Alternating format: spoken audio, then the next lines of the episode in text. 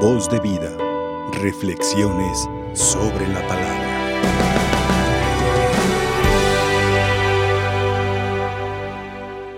Las dos lecturas hoy están muy buenas. Quiero comenzar señalando lo que dice San Pablo hoy a los tesalonicenses. San Pablo les va a escribir dos cartas, de las que sabemos, a lo mejor escribió otras, pero pues se perdieron. Pero por lo menos dos les escribió. Y en la segunda, en la segunda carta San Pablo es muy duro. Y hay que recordar muy bien que la carta a los tesalonicenses, como su nombre lo dice, es una carta. Yo creo que a muchos de ustedes les tocó todavía escribir una carta o recibir una carta. Sí les tocó, ¿no? Y cuando uno se va a despedir, pues da como los últimos consejos, como las últimas recomendaciones o como lo más importante, lo que más te quiero remarcar. Ahorita pues ya existen los correos electrónicos, existe el WhatsApp o el Messenger o cosas de esas, pero todavía hay muchas personas que están viendo la tele que en los tiempos de su juventud recibir una carta era una bendición, porque era la carta del novio, del esposo que estaba en Estados Unidos, de un hijo, de un hermano, de una amiga. Y era una bendición de Dios recibir al cartero con una carta físicamente. Entonces a mí todavía me tocó ver cómo mis tías emocionadas recibían una carta, ¿verdad? Yo veía con qué emoción salían a recibir al cartero.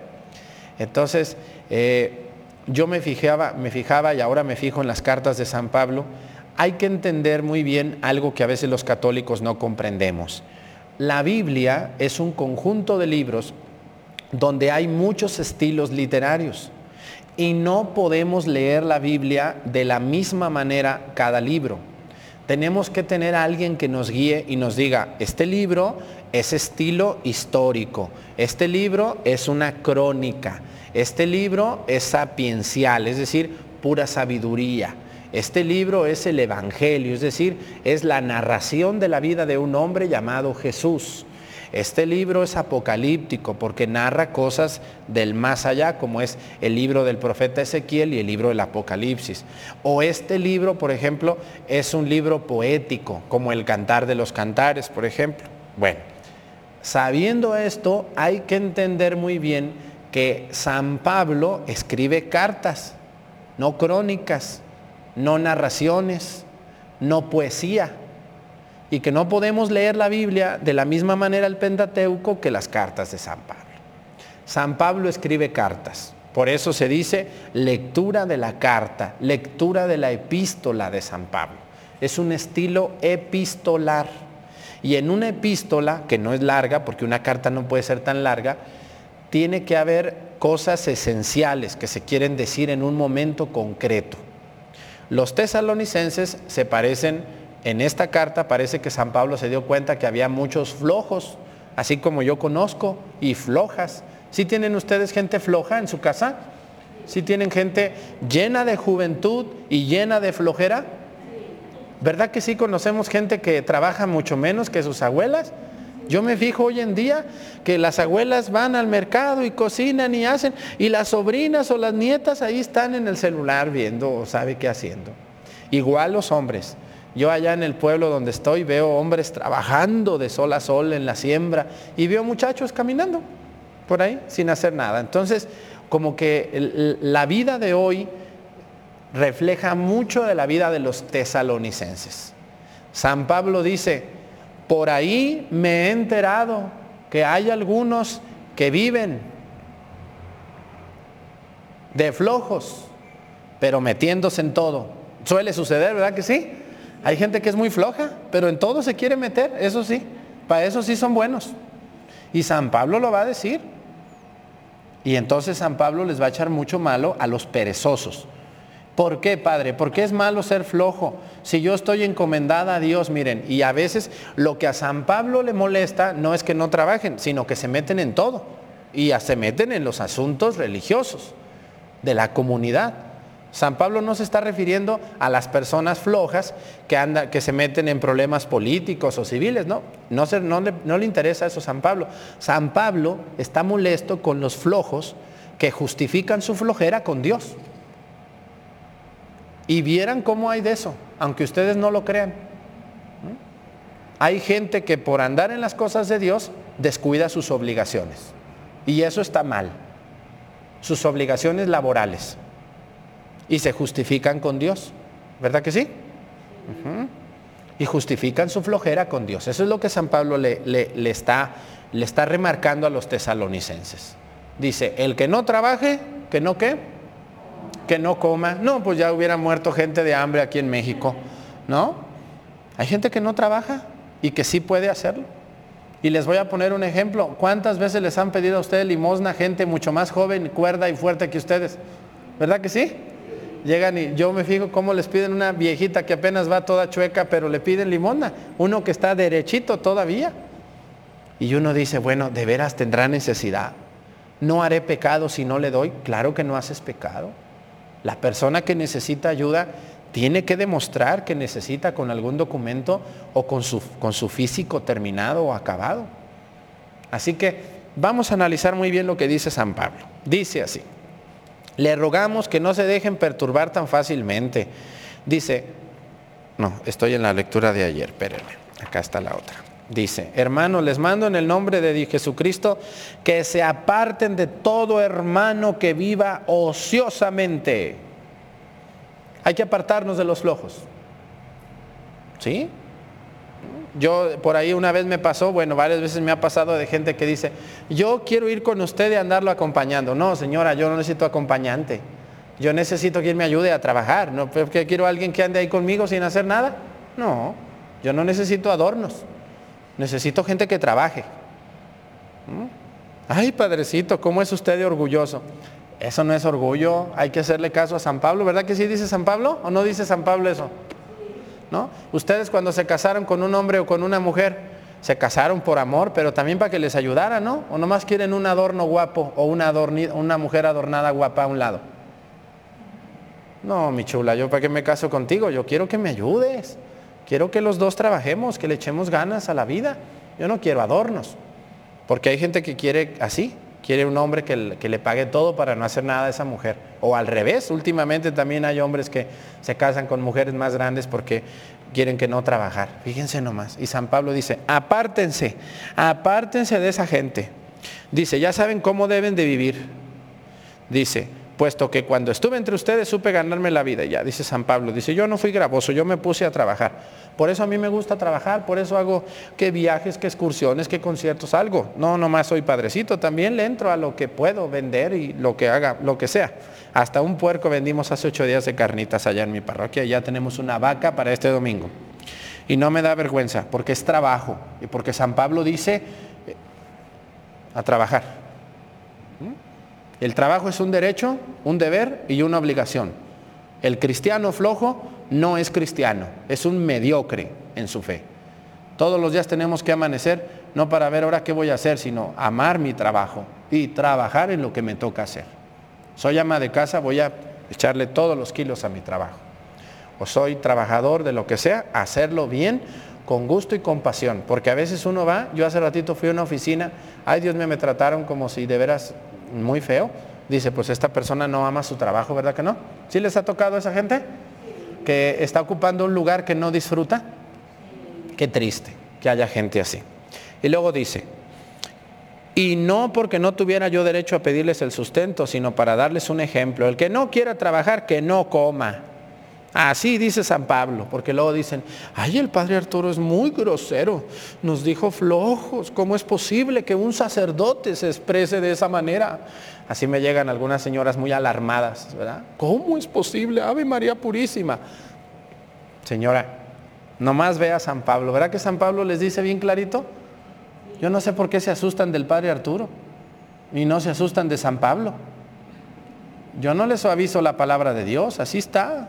Más clara San Pablo es, y como es como la última recomendación. O sea, la carta aquí termina, es el último capítulo de San Pablo, está terminando ya esta cartita, y por eso dice, y les recuerdo, que no sean flojos.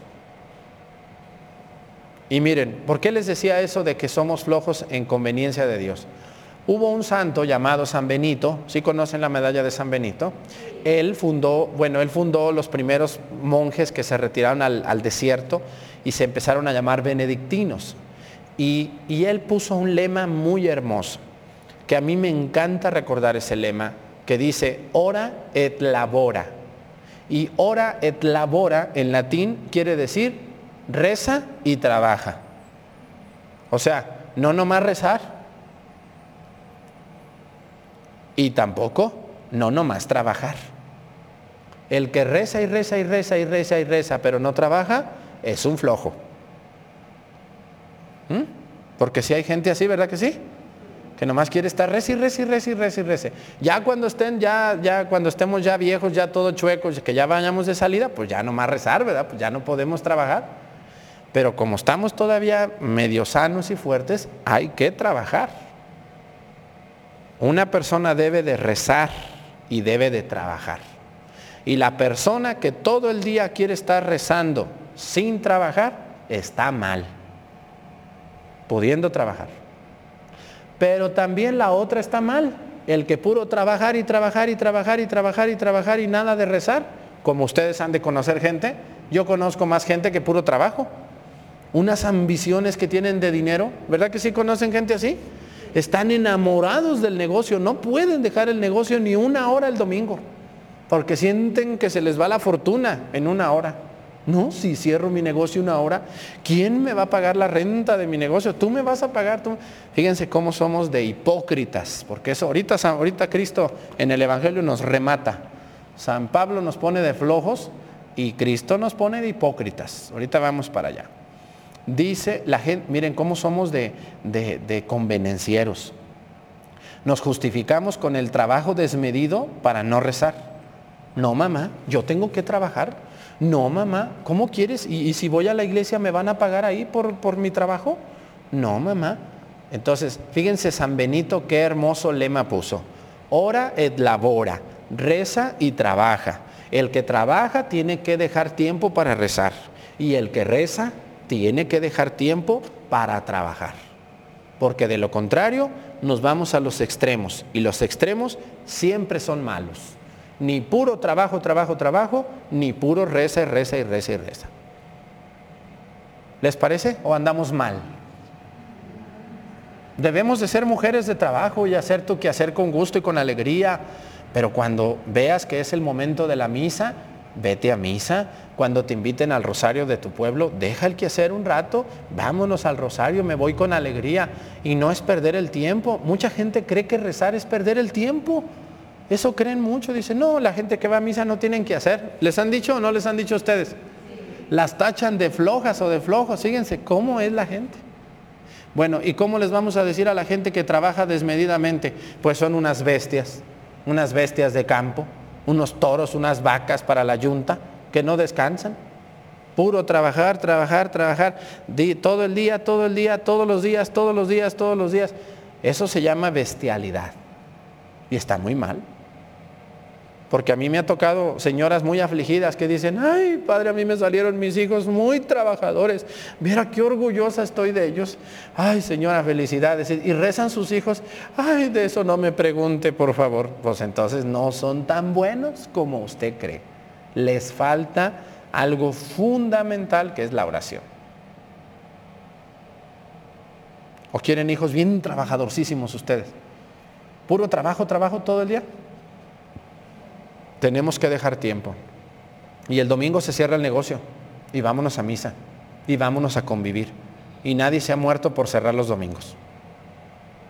Tenemos que cerrar el negocio los domingos o descansar mediodía y ir a misa.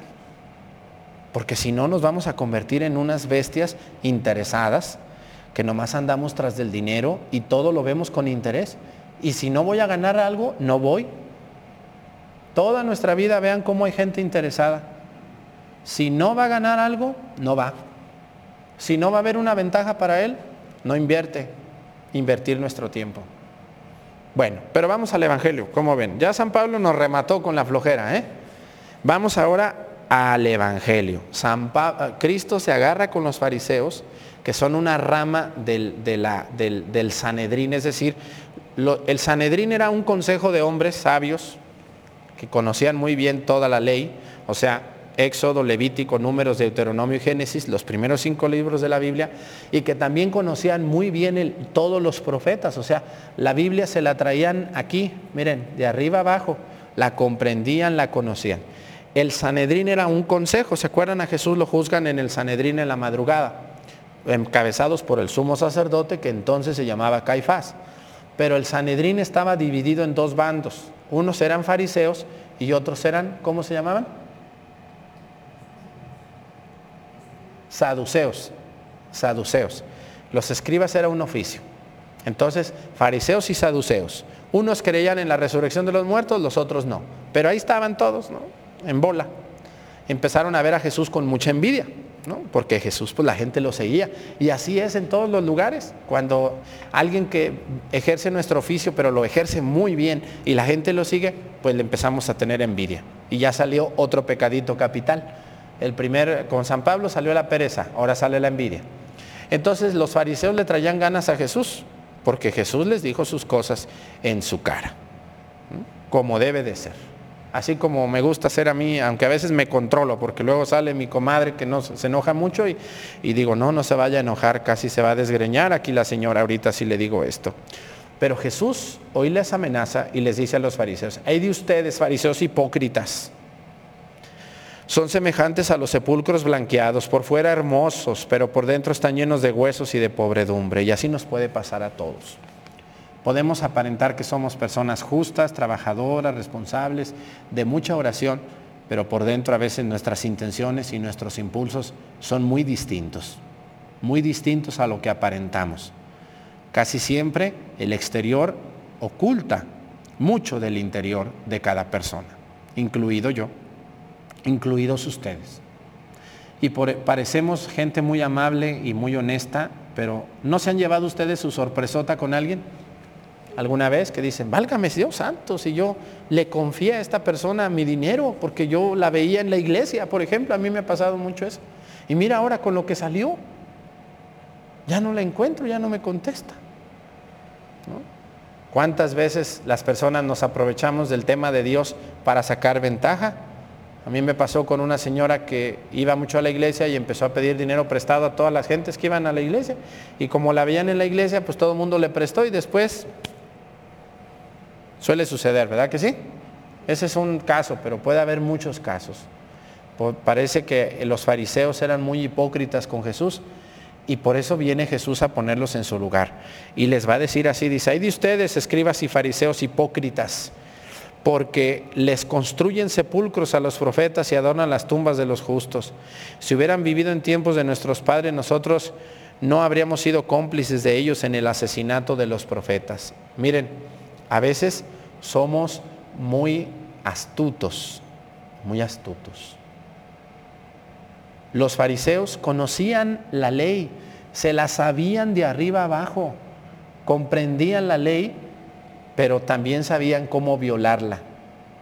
Entonces, violaban la ley, pero después iban al templo a hacer abluciones, es decir, ofrecer sacrificios a Dios por todos sus pecados pero lo hacían sabiendo que era pecado.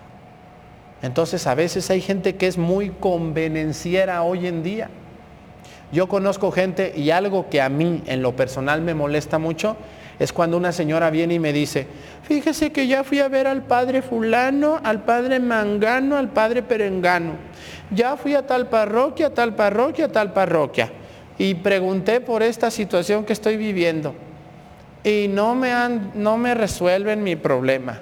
¿Usted qué opina, Padre Arturo? No, le digo, señora, yo no opino nada porque usted, usted quiere que un padre le diga lo que usted quiere oír, no la verdad. ¿Y cómo hay gente así?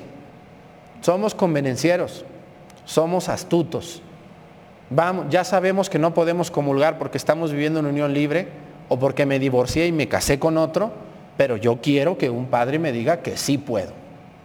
Entonces voy con uno y voy con otro y voy con otro y voy con otro y invento y invento y invento cosas y me convierto en una farisea o en un fariseo hipócrita, convenenciero, que quiero hacer la ley a mi manera, no a como la ley es.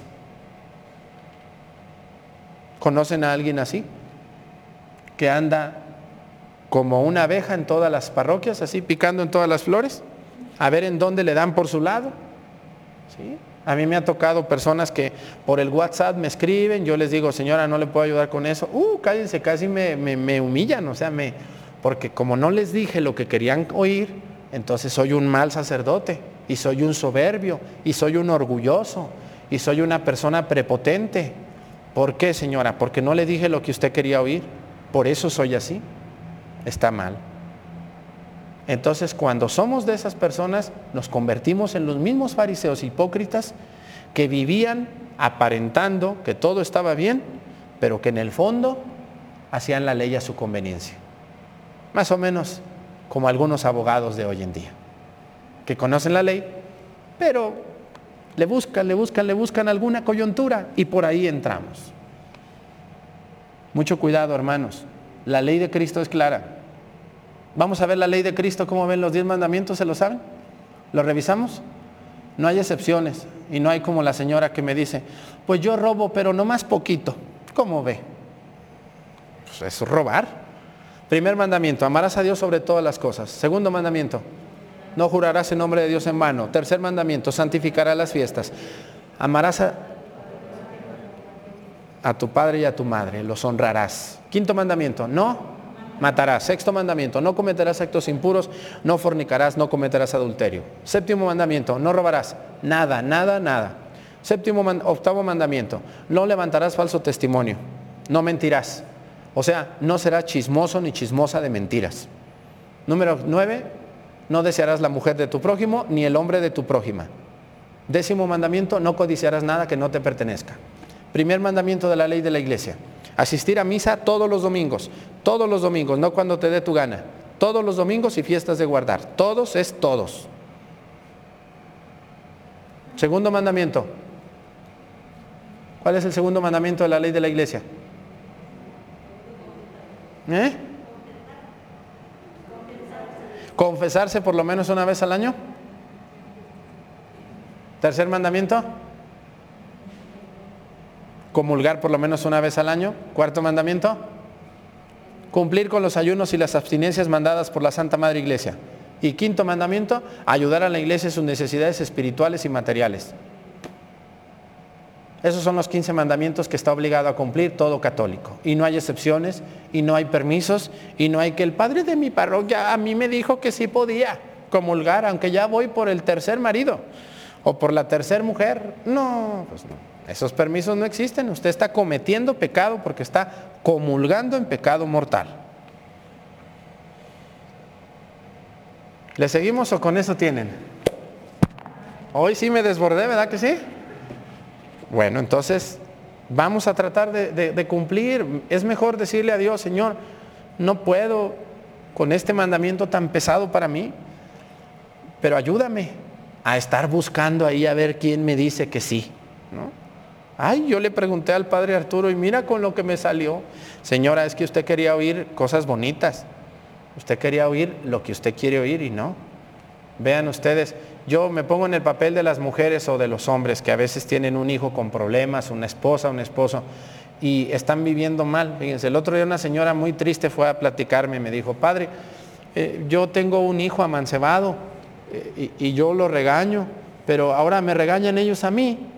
¿Qué hago, padre? Le digo, no, pues diles que le vas a dar un diploma, a ver si así están contentos. Aquí le voy a dar un diploma a mi hijo, el amancebado, porque él para que ya se comporte bien, te felicito, te voy a dar un aplauso. No se puede, ¿verdad que no? Y es un sufrimiento terrible. Tenemos que ser claros, honestos con quien está viviendo en contra de la voluntad de Dios. Y es duro, pero así es. Es mejor intentarlo. Vamos a pedirle a Dios por nosotros, que no seamos convenencieros con su ley, que no queramos hacer la ley de Cristo a mi manera, que sea yo como Dios manda. 15 mandamientos, ¿Tan difíciles? ¿Cuál es el más difícil para ustedes? ¿Cuál es el más difícil para ustedes? Para mí el primero. Que hay muchos amores pasajeros y nos enfocamos y nos desbordamos con un hombre o con una mujer y nos olvidamos de todo. ¿Verdad que sí? Cuando ustedes andaban bien enamoradas, ahora ya no están tanto, pero cuando andaban de novias, ay Dios mío, qué Dios, ni qué misa, ni qué nada. Para mí el más difícil es el número uno Es la base de todos los demás. El que cumple con el primero puede con los otros 14. Voz de vida. Reflexiones sobre la palabra.